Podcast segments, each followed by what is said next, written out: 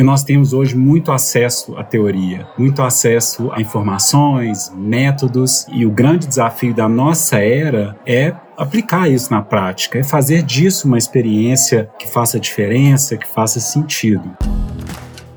Oi, gente! Começamos mais um episódio do Marista Lab e a nossa reflexão de hoje é o que devemos fazer para não perder espaço na comunicação com os nossos filhos. Quem vai conversar comigo sobre isso é o Siri Sahib, o Diego Oliveira de Lima e a Vivian Colucci.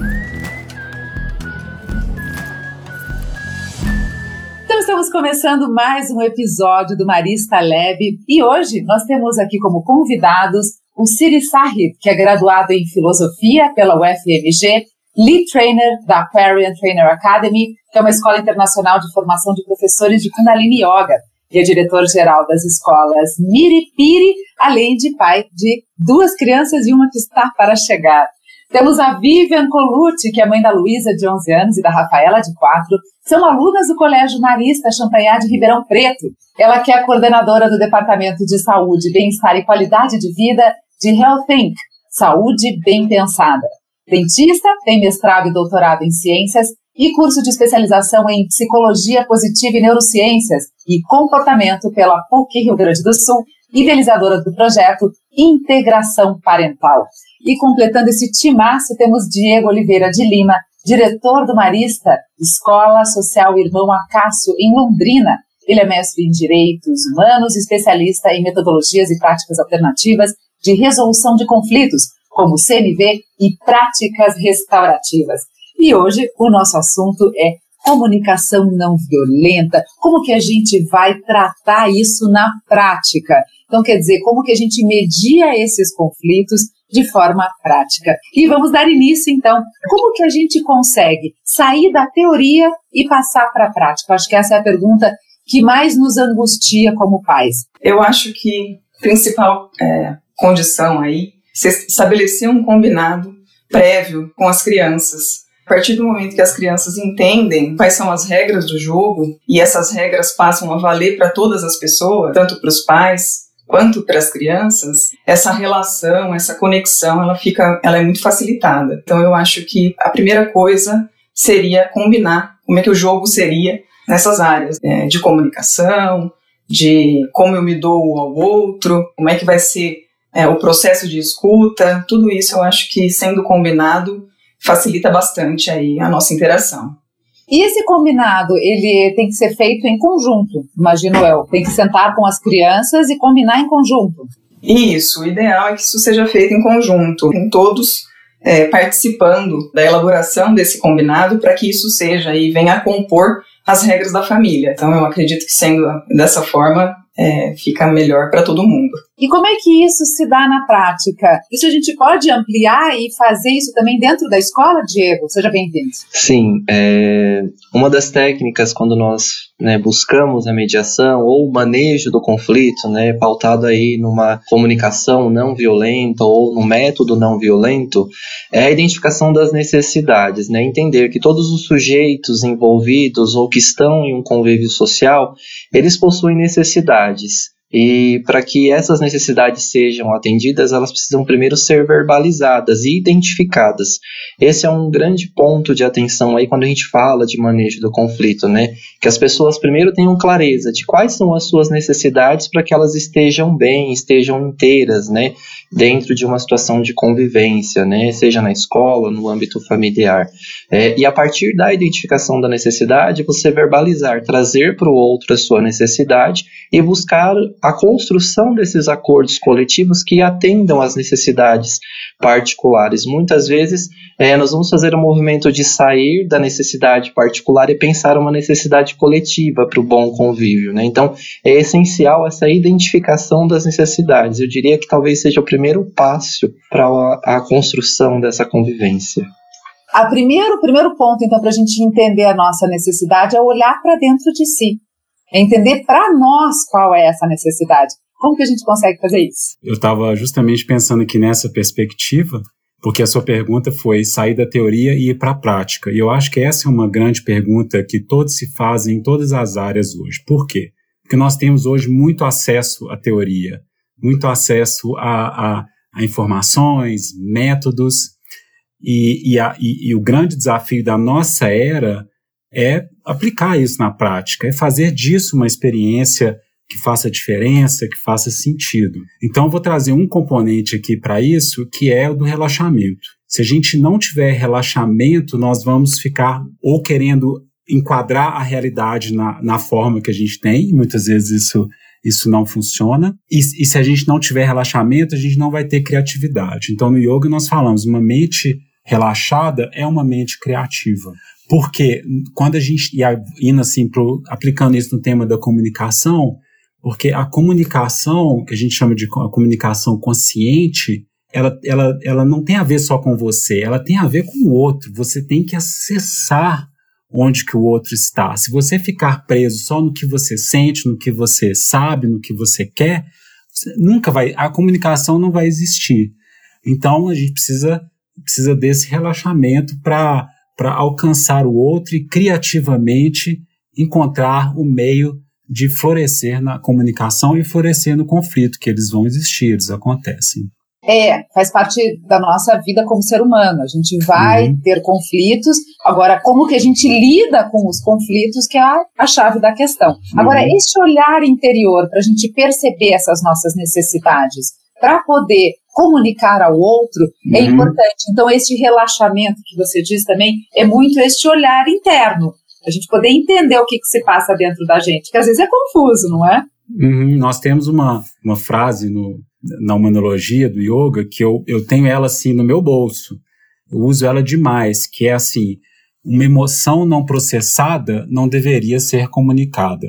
Então, se você sentiu aquela emoção, e a emoção normalmente ela vem com, com um impulso de se manifestar numa reatividade ou numa ação, se você der vazão para aquilo, sem processar aquilo dentro de você, sem dentro de você colocar contexto, sem dentro de você relacionar aquilo com os valores, com o que, que você quer construir para o futuro, se você não fizer isso, a chance daquela comunicação, da sua emoção ser uma agressão para o outro, ser uma tentativa de simplesmente ter razão em cima do outro é muito grande. Por isso que ter esse espaço de relaxamento onde você processa a sua emoção é muito importante antes de você comunicar. A gente, a gente pode comunicar e deve comunicar, como o Diego estava falando, das necessidades, isso, isso é parte da comunicação, mas isso não poderia vir, não, não deveria vir é, de um impulso, porque eu estou sentindo aquela emoção. É o famoso contar até 10, respirar contar até 10 antes de qualquer tipo de, é, de ação. Eu falo isso para os meus alunos. Se eu tivesse realmente escutado minhas professoras do jardim de infância, que é conta até 10 e respira, ali estava todo o conhecimento do yoga está ali né, na, nas minhas professoras da educação infantil. Eu acho que quando isso já está ali fazendo parte do contexto, mais uma vez, do combinado, é, aqui em casa a gente tem é, o costume de falar que a gente não conversa com o cérebro do cachorro. Então, quando está todo mundo latindo, esbravejando, se debatendo, isso não é um momento para conversa. A gente está acessando uma, uma condição cerebral aí que vai, de, é, vai contra qualquer tipo de conversa para chegar numa condição de pacífica. Então a gente tem muito isso aqui, eu tenho muito isso aqui com as crianças. Então com o cérebro do cachorro a gente não conversa. A gente vai para o canto, a gente se acalma, a hora que a gente tiver condição de voltar sem rosnar, sem vir aí com o nosso cachorrinho, quando ele vem quietinho, aí a gente pode conversar. Tem funcionado. E aí a importância de você realmente falar sobre tudo o que aconteceu, porque às vezes na correria ou você acha não não é importante falar, mas essa escuta e essa escuta ativa, essa escuta amorosa faz todo sentido e a gente consegue fechar o ciclo, é isso? Sim, exatamente. Diego, para você na escola, quer dizer, dentro aí dos seus anos, dentro das escolas, como é que isso se dá na sala de aula? O professor também, ele tem este momento que ele precisa absorver tudo isso e depois ele fala, ele conversa com a criança especificamente, ou traz isso para o grupo discutir e isso vira também algo como um aprendizado? Como é que funciona na escola? É, na prática, né, dentro do cotidiano da escola, é, pensar o conflito e pensar esse manejo é sempre um desafio, porque muitas vezes você está no calor das emoções, com uma sala com 20, com 30 alunos, aí você tem a pressão de um conteúdo para dar, o conflito instaurado, né? Ou essa situação para você manejar. Então, é muito complexo esse cenário dentro do cotidiano. É, eu, eu acredito que muitas da um grande ponto de atenção seria percorrer um itinerário, né, com o grupo, é construir um, um, uma cultura escolar, uma cultura de convivência onde você possa é, formar as pessoas, as pessoas é, passarem a ver o sentido dessas metodologias ou dessa, desse parar, respirar, né? Algo que a gente sempre orienta os professores, né, e as crianças aqui dentro do espaço escolar, é, vamos identificar a conexão entre o nosso pensamento, os nossos sentimentos e as nossas ações. É, em todos os momentos e, e, e, quando nós estamos diante de uma situação de conflito, isso é super importante para a gente. É, identificar que aquilo que eu penso, é, isso gera um determinado sentimento em mim, né, porque eu acabei emitindo um juízo, e vai orientar um determinado comportamento. E é, eu sempre uso muito um exemplo com os professores aqui, que é, de repente eu estou numa sala dos professores e aí passa a coordenação pedagógica.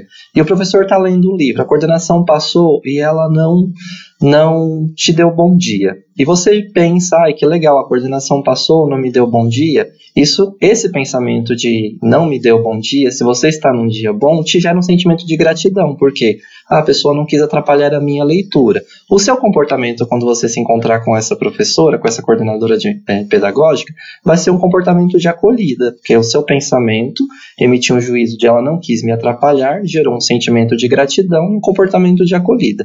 A mesma situação, ela pode ser interpretada de uma outra forma também, que é essa conexão entre o pensar, sentir e o agir. Eu não estou num dia bom e aí eu pensei, poxa, ela passou e ela não me deu bom dia, que mal educado, ou ah, ela está fazendo alguma coisa contra mim, não gosta de mim. Então eu emito um outro juízo. O meu sentimento vai ser um sentimento de repulsa, né? E o meu comportamento também vai, vai ser um comportamento de não acolher, de repulsar, né, o outro. Então essa conexão entre o pensar, sentir e o agir quando eu estou diante de qualquer situação conflituosa, ela é essencial, né? Quando a gente fala é, de um processo educativo, de um processo de convívio aí que seja pautado aí é, de uma forma saudável, né? Identificar por que, que eu estou pensando isso, né? Que sentimento isso me gera? Que comportamento eu tenho disso? Mas o que, que é o fato em si? Então, fazer essa separação. É esse momento onde a gente para, respira, se separa da situação para depois você poder tomar uma ação né, que seja é, consciente e que você tenha esses elementos muito claros. Mas aí a gente entra num, é, num processo de que pouco se fala de emoções e sentimentos, a não ser dentro de casa, nem todos os pais têm este costume de falar sobre emoções e sentimentos, e na escola a gente sabe que não faz parte também de uma grade curricular, o que não está embutido. Como é que a gente consegue despertar é, é, esse olhar para o que está acontecendo dentro da gente, já que a gente tem que estudar biologia, a gente tem que estudar matemática, tudo que está fora, mas o principal que essa, esse gerenciamento emocional nosso não é explicado às crianças. Como que a gente consegue fazer isso? É, e aí eu faço um convite, vou utilizar a sua pergunta para até fazer um convite aí para quem está nos ouvindo. É, tem uma autora inglesa chamada Belinda Hopkins e ela vai propor a construção de uma escola restaurativa. Uma escola restaurativa, né, um espaço restaurativo, é aquele que traz na sua essência a valorização e o reconhecimento do sentimento do outro. Dentro aqui do espaço onde eu atuo na direção, a gente tem pautado e buscado incorporar isso dentro do nosso cotidiano, que é uma roda inicial quando os alunos chega ou quando acontece uma situação de conflito, de como cada um está se sentindo, né? Como que você se sente hoje? E aí é um, Parece ser algo simples você colocar num post-it, escrever num papel, colocar no quadro, né, o sentimento de cada um e validar o sentimento do outro, né? Isso gera, um, gera um, uma acolhida desse sentimento para com a turma. Você valida aquilo que o outro está sentindo e você começa a trabalhar com a criança de que falar de sentimentos, expressar o sentimento, não é algo ruim, né? A gente vem de um processo onde é, a sociedade foi nos nos colocando num, num, contexto de negar ou de esconder o nosso sentimento, né? Então, eu venho de um processo educativo onde o meu pai ou a minha mãe falavam constantemente para mim assim, ah, engole o choro, né, quando acontecer alguma coisa, você não pode expressar então esse sentimento, né, é, ou você, às vezes, uma prática da educação infantil, você vira para uma criança pequena e ela mordeu a outra, ela está chorando, você fala, ah, vai lá para o amiguinho e pede desculpa, né? É, isso não é algo saudável para a criança, porque você está ensinando para ela que o sentimento dela não está sendo considerado, de que a dor que ela está sentindo não está sendo considerada, que isso é qualquer coisa. Então pede desculpa e volta a brincar. E a gente trabalha numa outra lógica, que é valorize o seu sentimento, reconheça ele, identifique, expresse para o outro. E aí, a partir dessa identificação, desse reconhecimento, a gente busca a construção de uma outra lógica, né? E aí você tem o sentimento como parte desse currículo escolar, né? Como parte dessa formação. Então, falar de sentimentos expressar os sentimentos e deixar que os sentimentos estejam presentes dentro do cotidiano a partir de um conteúdo escolar, por exemplo. Né? Quando você traz um conteúdo, uma notícia, você pede para os alunos que eles expressem como que vocês se sentem diante disso. Você não está trabalhando só o conteúdo cognitivo, você está trabalhando também a dimensão socioemocional junta com o cognitivo. Né? Então, esse, esse pensar integral é, é algo que a gente tem buscado dentro do cotidiano das nossas escolas. Agora, os professores têm que estar preparados para isso, porque, claro, é uma nova ótica. E eu digo mais: os seres humanos, os pais têm que estar preparados para isso, para este novo olhar. Porque, como nos foi ensinado que, ah, engole o choro, vamos lá, vamos fazer as pazes, independente de, né, de ouvir atentamente essa, essa escuta interna ativa. Então, como é que a gente consegue inserir no dia a dia dos pais, é, no dia a dia dos professores, este novo olhar? Eu imagino que a, o yoga seja um dos caminhos. Sim. É, ouvindo, ouvindo o Diego, assim, tudo que o Diego diz é tão importante e mostra que essa, essas, esses, essas competências que nós estamos falando aqui, de processar emoção, de escutar, de reconhecer o lugar do outro, essas competências elas não são ensinadas transmitindo, a gente fala sobre elas, mas o lugar onde a gente onde isso vai ser aprendido é na experiência e principalmente na experiência do conflito. Então, para nós educadores, para nós escola e para nós que queremos ser pais educadores, o conflito ele é super importante. Ele é a chance de, de nós amadurecermos. E aí a gente não pode separar esse universo de eu, eu pai, ou eu professor, eu mãe, que, que não tem conflitos, como as crianças têm, e elas com seus conflitos. Não, a gente precisa aprender a processar os nossos conflitos com essa inteligência, essa inteligência que vem do valor, que vem da, da consciência, porque nós vamos ser um exemplo para elas e porque na maioria dos conflitos que nós, nós vivenciamos com as crianças, nós somos parte dele seja como pais ou seja como professores. E sendo parte deles, nós nos envolvemos emocionalmente. Então, se nós estivermos na raiva, no medo, na culpa, nós não vamos conseguir ajudar aquela fazer daquela experiência do conflito uma experiência de amadurecimento, uma experiência de enriquecimento e uma experiência de ganho.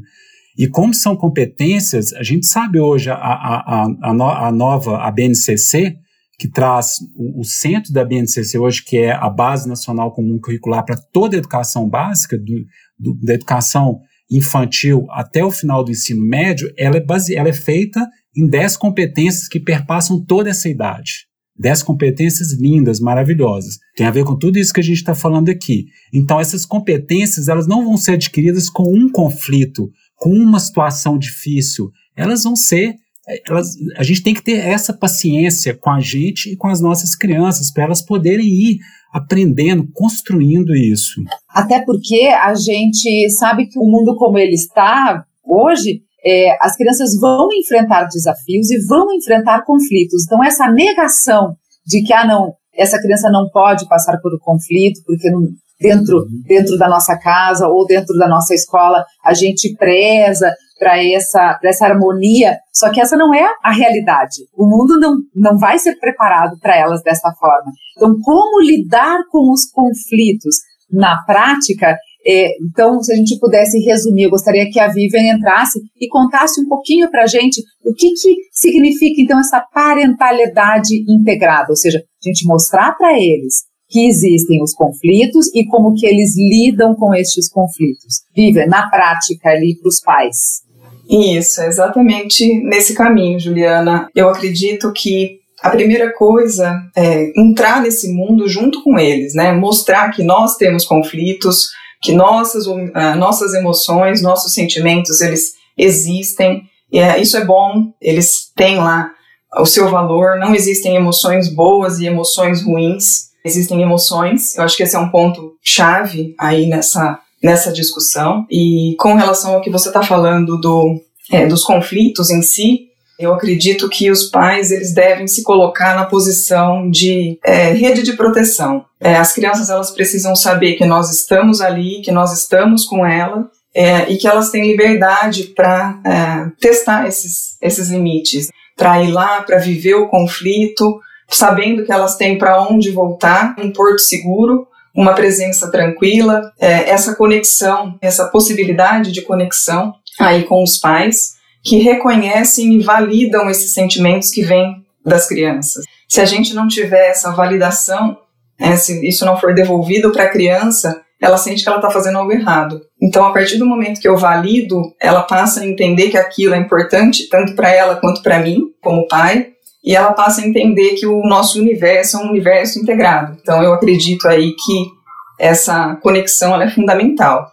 Além disso, eu acho que a construção de um vocabulário emocional é muito importante. Eu vejo assim, posso falar por mim, assim como o Diego falou, eu também venho de uma educação que sentimento, mostrar sentimento não é uma coisa muito boa, né? Então eu tive que aprender para conseguir passar isso para as minhas filhas, que era uma condição importante para mim, eu tive que aprender. Estou aprendendo ainda, claro, né? Isso é uma condição constante. Eu fui confeccionando esse vocabulário emocional para que eu pudesse levar isso para elas de uma forma é, mais acessível.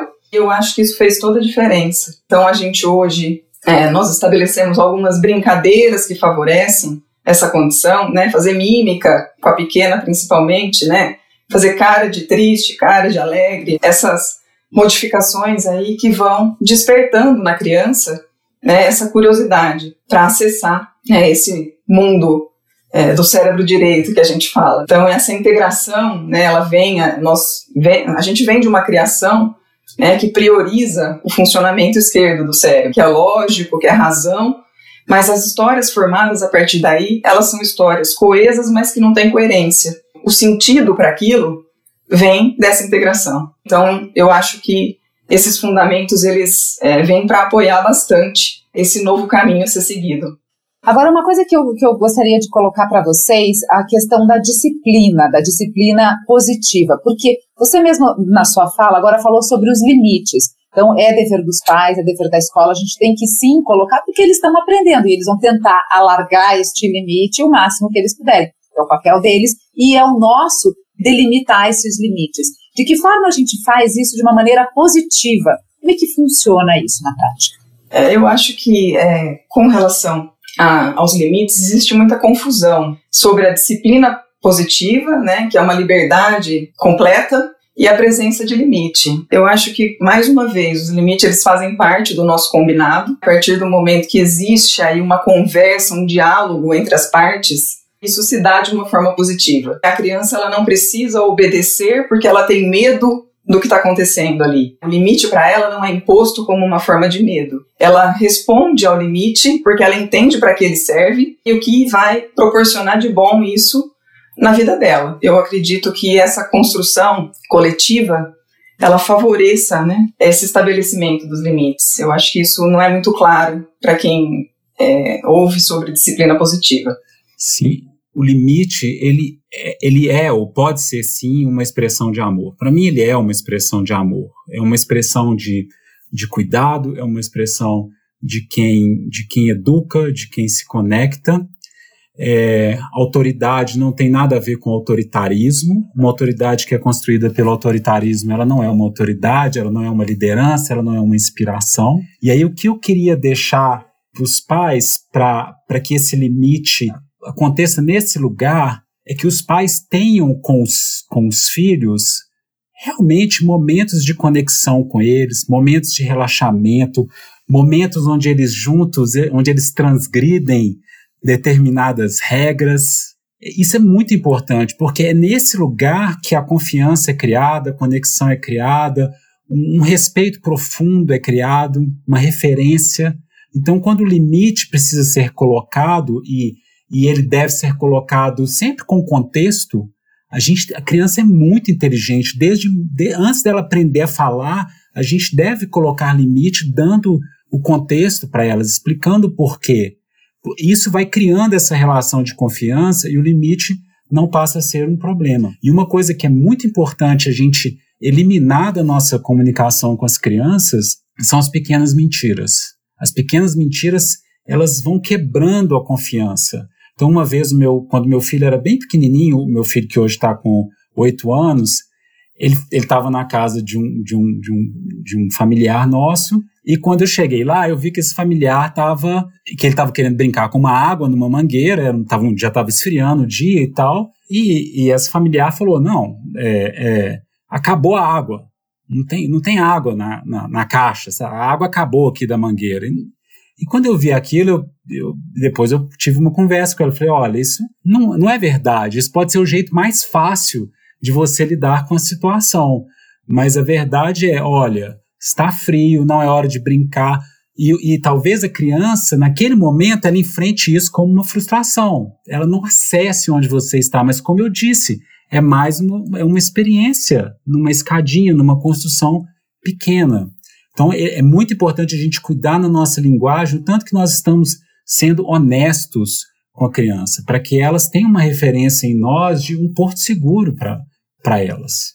Exatamente, a gente tem que passar, porque é muito mais o que a gente faz, é, a gente demonstra, e também essas pequenos gestos que para esse familiar pode não ter sido importante, mas nessa construção, nessa relação de confiança, é, e a relação que ela vai construir com os pares dela, com os, uhum. as outras crianças, ela vai levar exatamente isso que ela convive dentro de casa.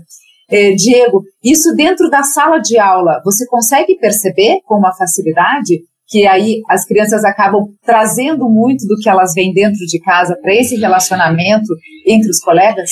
Sim, acho que quando a criança ela chega dentro do ambiente escolar, ela vem carregada e imbuída de tudo aquilo que ela vivencia, né, que ela experimenta dentro de casa. Ela traz muita riqueza, né, mas também é um processo onde a escola às vezes precisa desconstruir algumas coisas, como o Siri trouxe aí desses exemplos e que talvez o pai, a mãe daquela criança, né, o responsável daquela família, às vezes falta, né, essa clareza de como conduzir, né, é, não é nem não ter a intencionalidade, né, acho que todo pai, toda mãe tem essa intencionalidade de responder da melhor forma possível, mas falta clareza e entendimento de qual seria o melhor caminho a, a ser tomado, né. É, dois, dois pontos me chamam a atenção aí nessa discussão que o Siri é, trouxe e que a, a Vivian também aponta, é, um é com relação a essa figura de autoridade, né, seja o professor, seja o pai, essa relação de honestidade que é super importante. Então, no ambiente escolar, a gente constrói, né, a gente constrói aqui na escola com as turmas o nosso código de convivência, código de convivência dos colaboradores da escola, o código de convivência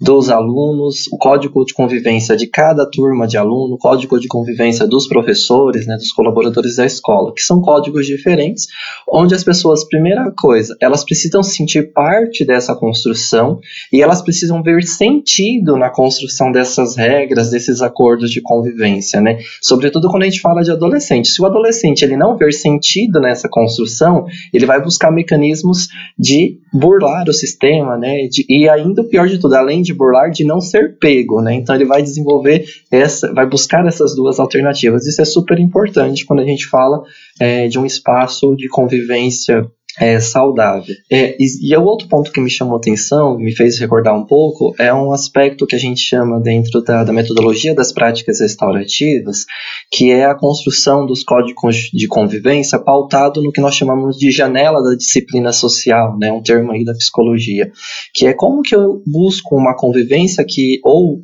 eu busco desenvolver a minha figura de autoridade, e aí retomo a fala do Cília, que a autoridade não tem nada a ver com autoritarismo, né? Mas o professor numa sala de aula, o pai e a mãe diante do processo educativo do seu filho, ele é uma figura de autoridade que vai orientar essa construção moral e que vai dar elementos para a construção moral dessa criança, muitas vezes.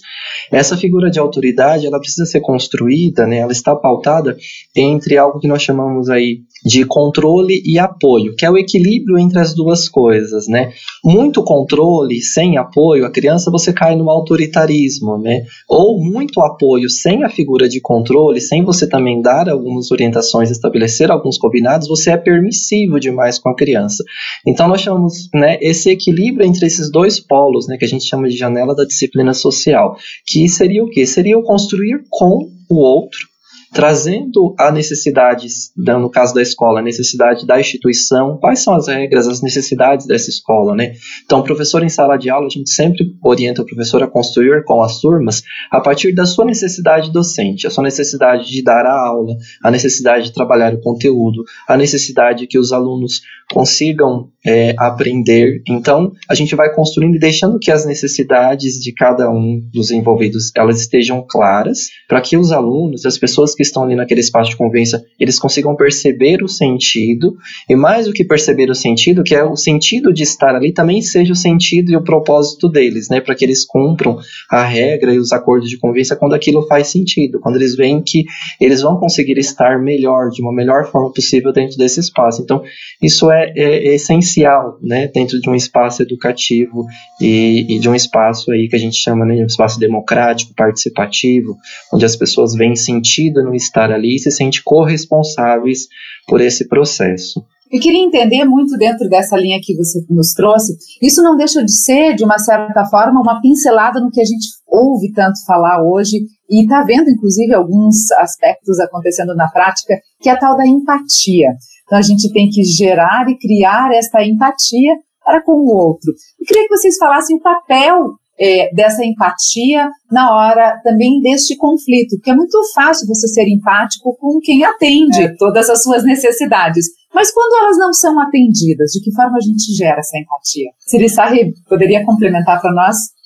Sim, claro. Isso, a, a, a, empatia, na maneira como a gente é, dá nome para ela, é quando a gente sai do nosso conhecido e vai para o desconhecido. E, e, num, e, num, e num conflito, numa comunicação, a gente tem que lembrar que o outro é sempre o desconhecido para a gente. Então, se a gente ficar preso na nossa verdade individual, não vai existir empatia. Por isso que o tema da escuta, que a gente conta, a gente chama isso de escuta profunda, é um termo antigo do Dharma que chama Sunye, é um, um termo muito bonito. Sunye é uma escuta, é você você se zera de alguma forma para estar no outro.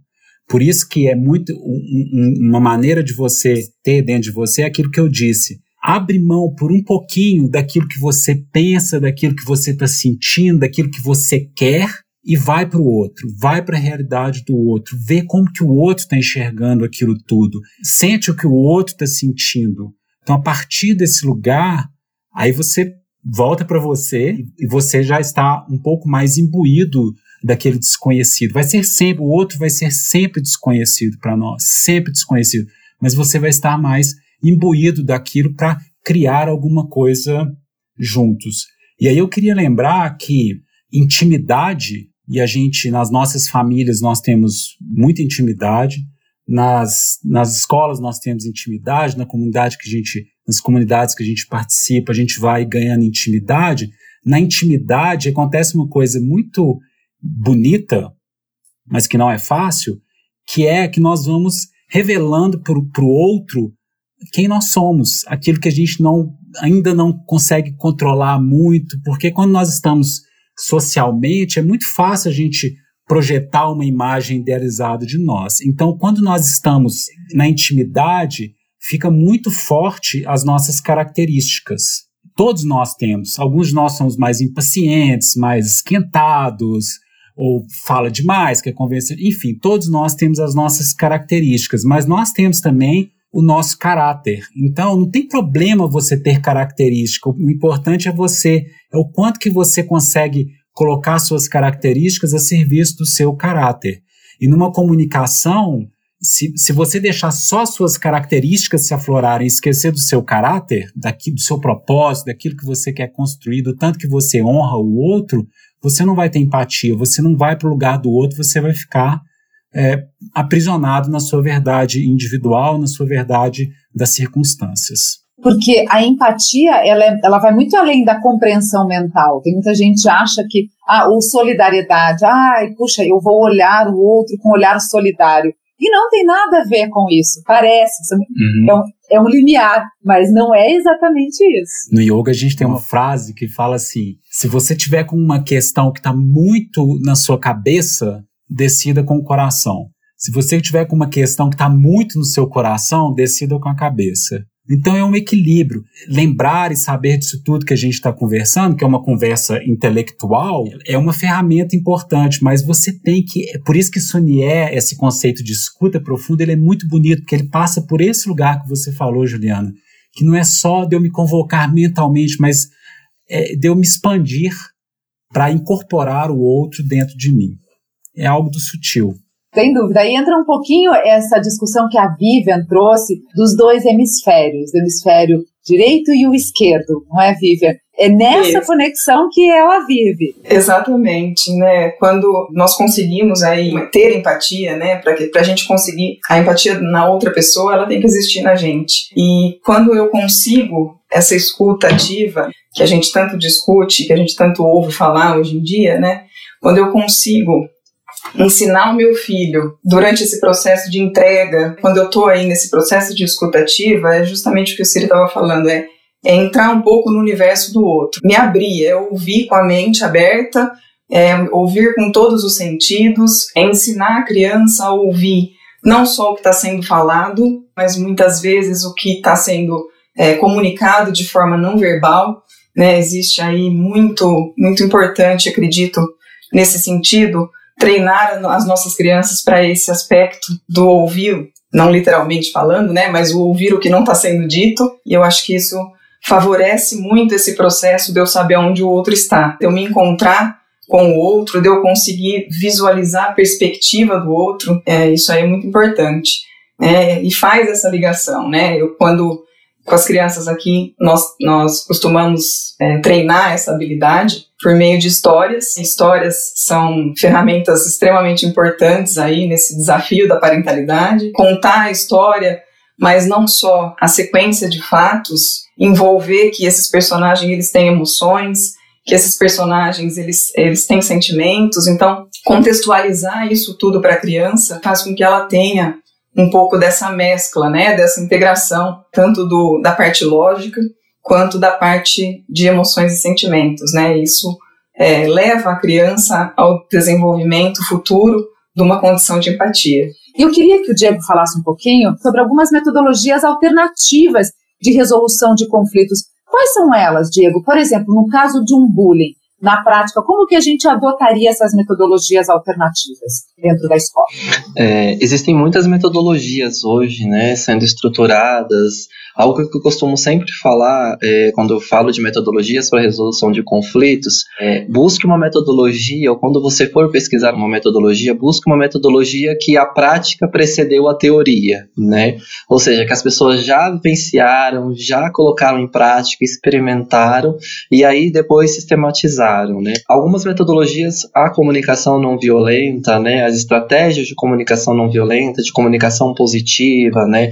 É uma metodologia de resolução de conflito hoje. A, a, a mediação por pares também é uma metodologia. Eu, particularmente, hoje tenho estudado, tenho me dedicado a trabalhar com as práticas restaurativas, né? É uma metodologia que ela ainda é um conceito em construção, uma metodologia ainda em construção, sobretudo quando a gente fala do ambiente educacional, mas ela parte de cinco pilares que seriam cinco pressupostos que são básicos aí para o nosso convívio e que muitos deles a gente já coloca em prática, né? A gente já tem isso enraizado. Parte primeiro da, da, do primeiro pressuposto, né? Cada um tem um ponto de vista diferente de olhar a mesma situação. Então, diante de uma situação de conflito, de uma situação de bullying, é essencial que as pessoas envolvidas elas expressem como que elas veem isso, né? Então, a partir do ponto de vista de cada um, o que é que está acontecendo? Eu sempre costumo falar com os pais quando vou fazer algum atendimento, diante de uma situação, qualquer situação que envolva um conflito, uma situação desagradável com a criança, nunca parta da pergunta quem começou, porque a pergunta quem começou, ela quer identificar o culpado e punir o culpado, geralmente. Parta da pergunta sempre o que está acontecendo segundo o seu ponto de vista, né? Me fale como que você percebe essa situação. E a partir daí, a gente dá o segundo passo que nós chamamos, né? Que é justamente eu trago ao meu ponto de vista e depois o que, que eu estava pensando sobre isso, o que, que eu estava pensando antes da, de acontecer, né? Diante de uma situação de bullying, o que, que eu estava pensando, seja a pessoa que cometeu o bullying, o que, que eu estava pensando? Eu estava pensando que eu estava brincando? Não, eu estava colocando outro numa condição vexatória, mas deixar que o sujeito ele expresse o que ele estava pensando, o que ele estava sentindo, né? E qual foi o comportamento dele. Mas também esse sujeito vai ter que ouvir o que o outro que recebeu o bullying estava pensando, qual que é o sentimento que isso gera no outro e como que o outro se comporta a partir disso. Esse é o segundo segunda etapa, né? Que nós chamamos aí dos métodos restaurativos. A terceira etapa é quem foi impactado, qual que é o impacto da minha ação na minha vida, na vida da comunidade que está ao meu redor, na vida do outro. Então deixar que as pessoas falem de como que elas se sentem impactadas por aquilo, né? Eu costumo dar um exemplo na escola, que é como se nós pegássemos uma bolinha, uma pedra e jogássemos ela dentro de um lago. Formam-se várias ondas, né, até atingir a, a margem desse lago. Pode ser imperceptível, mas as ondas chegaram à margem do lago.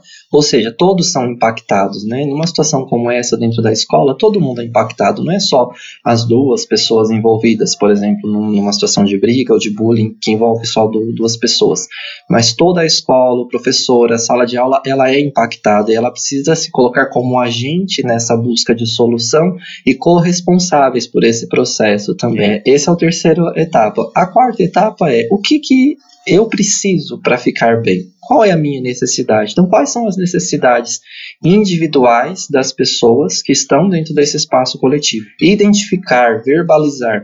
E aí é, é, é muito desafiador isso quando a gente fala de crianças, né?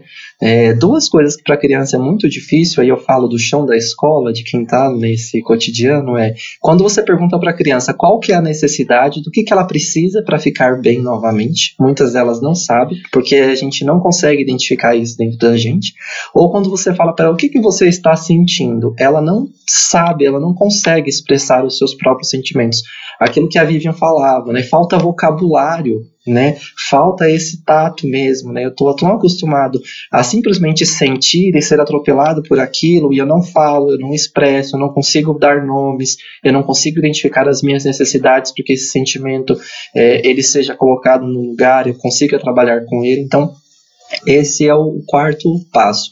E o quinto passo é o que cada um que está no conflito, que está nesse cenário, se compromete com essa resolução.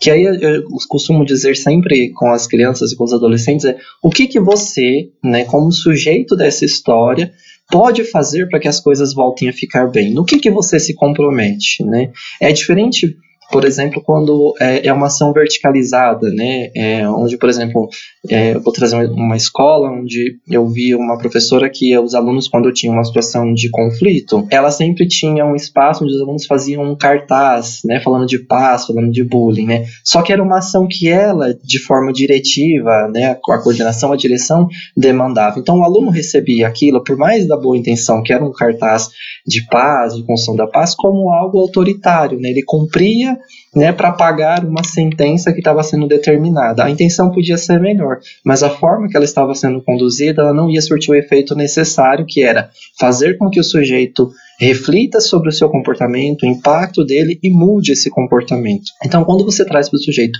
o que você pode fazer, você coloca ele como agente promotor de mudança, né?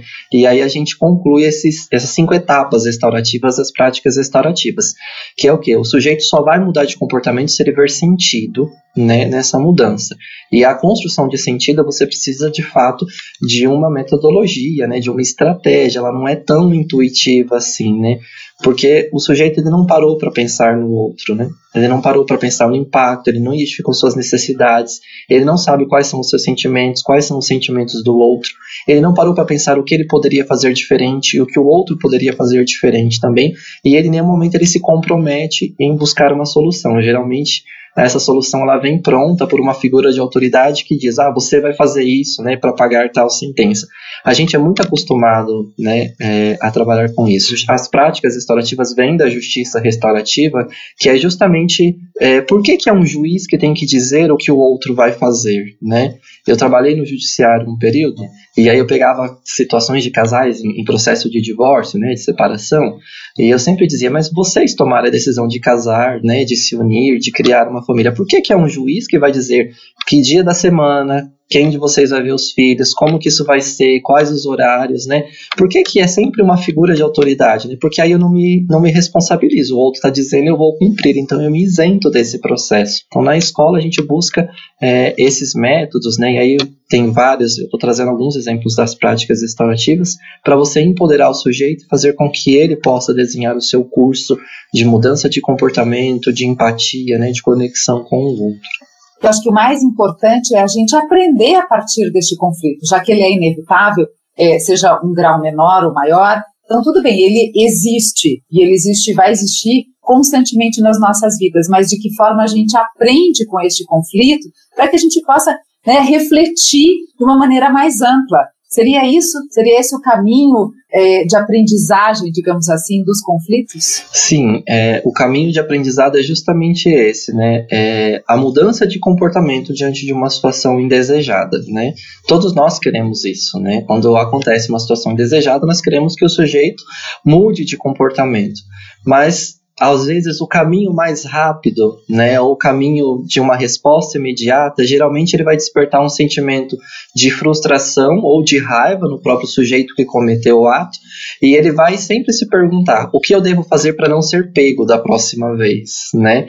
É, então eu sempre falo isso com os professores na escola, né? Diante de uma situação de conflito, veja se o caminho escolhido é um caminho que vai gerar mudança de comportamento ou ele vai estar preocupado talvez com uma punição, com uma sanção, com uma denúncia, onde o sujeito vai se perguntar da próxima vez o que eu faço para não ser pego, né?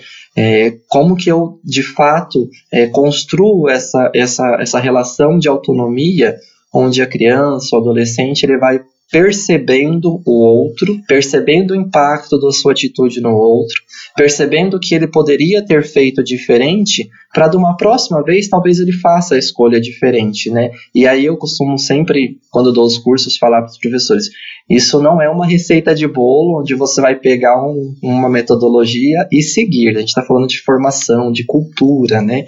E uma cultura ela vai se formando entre erros e acertos. Então, dentro do ambiente escolar, é muito normal que às vezes o educando, o aluno cometeu determinada atitude indesejada uma vez, você percorre o caminho com ele, aí ele comete uma segunda vez, você percorre novamente. Na terceira, na quarta vez, ele vai percebendo e ele vai conseguindo fazer escolhas diferentes porque aquilo já começou a ser enraizado dentro dele, né? Geralmente é isso que acontece. É, os, as crianças chegam na escola no primeiro semestre, né, no, no início do ano, fevereiro ali, elas chegam com várias expectativas e aí a gente tem muito mais conflitos no início do ano do que no final do ano, porque no final do ano você já percorreu, a cultura escolar já foi formada, né? Ou a mesma coisa um estudante quando ele chega na escola, ele tende a ter mais conflitos e à medida que ele vai permanecendo os anos conosco, ele vai conseguindo trabalhar isso de uma forma diferente. Então, uma intencionalidade formativa que ela é longa, né? Que ela é processual, que ela não é rápida, uma metodologia pontual foi lá, resolveu, acabou e o sujeito nunca mais errou, né? É, então, é a conotação positiva do conflito que nos permite essa formação de que a gente busca hoje, né? Que as metodologias de resolução de conflito elas elas se permitem trabalhar com algo mais demorado, mais processual.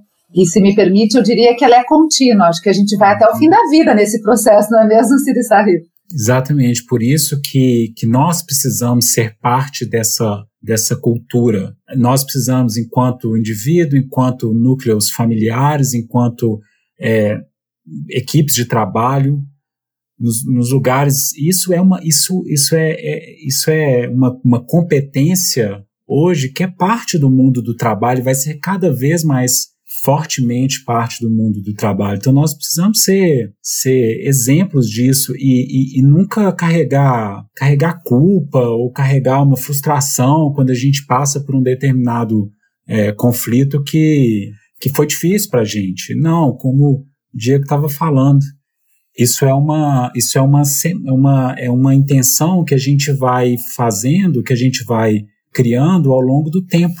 Mas é algo, provavelmente, é, que a gente está conversando, é algo que a gente tem que pensar para sempre. A gente nunca vai estar preparado e 100% capacitado nesta área. É algo que a gente tem que desenvolver até o fim dos nossos dias. Não seria isso?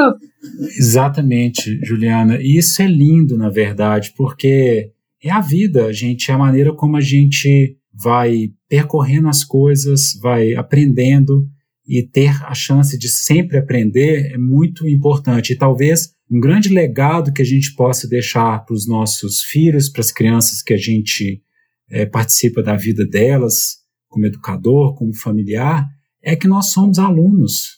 Todos nós somos professores e alunos ao mesmo tempo. Não tem ninguém que chega no lugar, que se ilumina, que completa tudo, que está 100% pronto, de forma alguma. Então, é, se a gente vive em contexto onde há empatia, onde há respeito, onde a gente aprende a admirar e apreciar o outro, esses processos são muito lindos e são de muito crescimento para cada um de nós. Que assim seja essa nossa trajetória de muita luz e aprendizagem. Quero agradecer muitíssimo, mas antes eu gostaria de pedir uma dica de cada um de vocês para que a gente possa prolongar este bate-papo na casa dos nossos ouvintes. Eu começo com a Vivian. Vivian, qual seria a sua dica de um livro, de um filme, de uma série, enfim, algo que inspire a gente continuar este papo? Bom, Juliana, eu gosto muito do livro Parentalidade Consciente, do Dr. Daniel Sigel. É um, bastante interessante e vai bem de, de encontro com essa nossa conversa. Perfeito, obrigada, Vivian. Diego. É, vou me permitir fazer três indicações. Os pais em casa, às vezes falta recurso, né? Tá, por onde que eu começo, né? Como que eu vou conduzir uma conversa dessa que eu não sei por onde eu começo, porque às vezes ela é delicada. É, existem dois Existem vários, mas eu vou indicar dois baralhos, né, que tem em várias livrarias, qualquer livraria você consegue achar, que é um baralho dos sentimentos e necessidades, e aí ele tem por faixas etárias que você consegue trabalhar qual que é o meu sentimento, qual que é a minha necessidade, através de complete a frase, é muito legal você fazer rodadas com a família. E outro também é um baralho chamado Grok, esse, né, que vai trabalhar também sentimentos e necessidades, e tem mais de 20 formas de você trabalhar esse baralho é, em em família, em casa, em grupos de amigos, até na empresa. É super gostoso de você trabalhar com esses baralhinhos. E um livro aí para quem quiser aprofundar é um livro chamado Processos Circulares de uma autora canadense chamada Kay Pranes.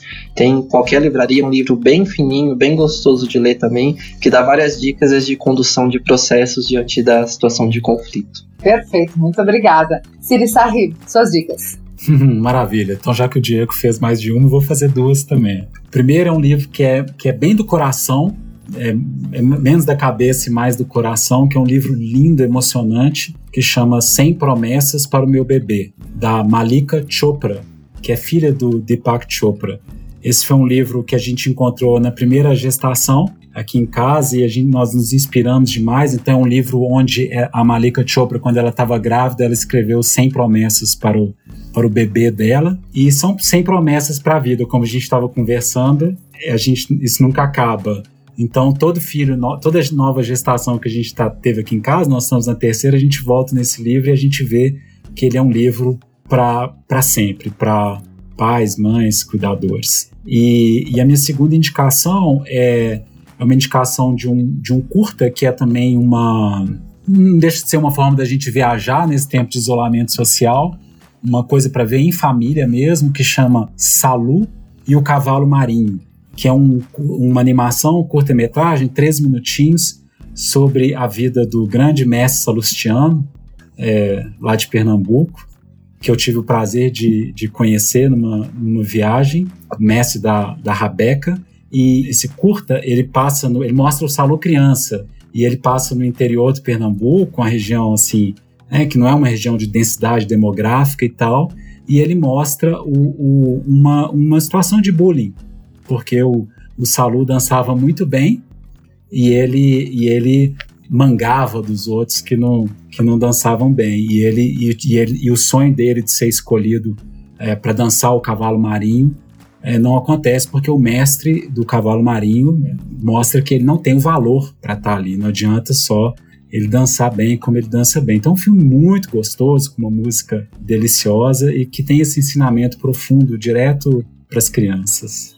Todas essas dicas que você pode aplicar aí na sua casa com seus filhos estão listadas na descrição do episódio, ok? Ah, e lá no portal do Marista Lab também temos diversos conteúdos e materiais que complementam muito bem essa conversa. É só acessar. Sabe que durante este bate-papo eu lembrei do nosso primeiro episódio, em que falamos sobre a importância da espiritualidade para o autoconhecimento? Se você ainda não ouviu, encerra o episódio de hoje com essa dica. Um beijo e até a semana que vem!